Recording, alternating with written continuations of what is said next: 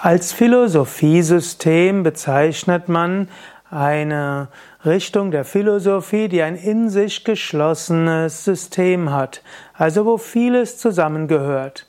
Typischerweise braucht ein Philosophiesystem eine Metaphysik, wo beschrieben wird, wo was ist die Welt? Woher kommt die Welt? Was ist der Mensch? Hat der Mensch ein Ziel? Was ist der Sinn des Lebens? Was ist Bewusstsein? Was ist die Seele? Was ist vor dem Tod? Was ist nach dem Tod? Und so weiter. Das wäre ein Philosophiesystem. Man kann auch einen Philosophen haben, der kein ganzes Philosophiesystem hat. Aber eben auch in der modernen westlichen Welt kann man auch sagen, gibt es auch ein Philosophiesystem, was oft ein materialistisches Philosophiesystem ist. In Indien gibt es verschiedene Philosophiesysteme. Dort spricht man von den Astika Darshanas und den Nastika Darshanas.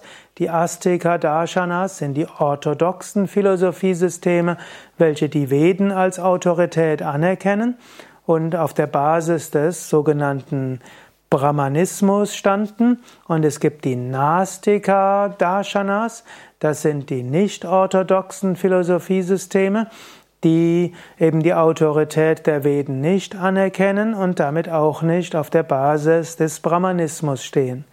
Die nicht-orthodoxen Philosophiesysteme waren vor 2000 Jahren zum Beispiel Buddhismus und Jainismus, dann gab es auch noch die sogenannten Ajivakas und noch andere.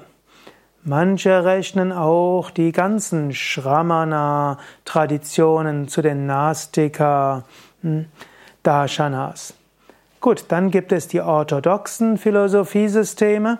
Die orthodoxen Philosophiesysteme in Indien waren und bis heute sind Pura Vamimamsa, Sankhya, Vaiseshika, Nyaya, Yoga und Uttara Mimamsa.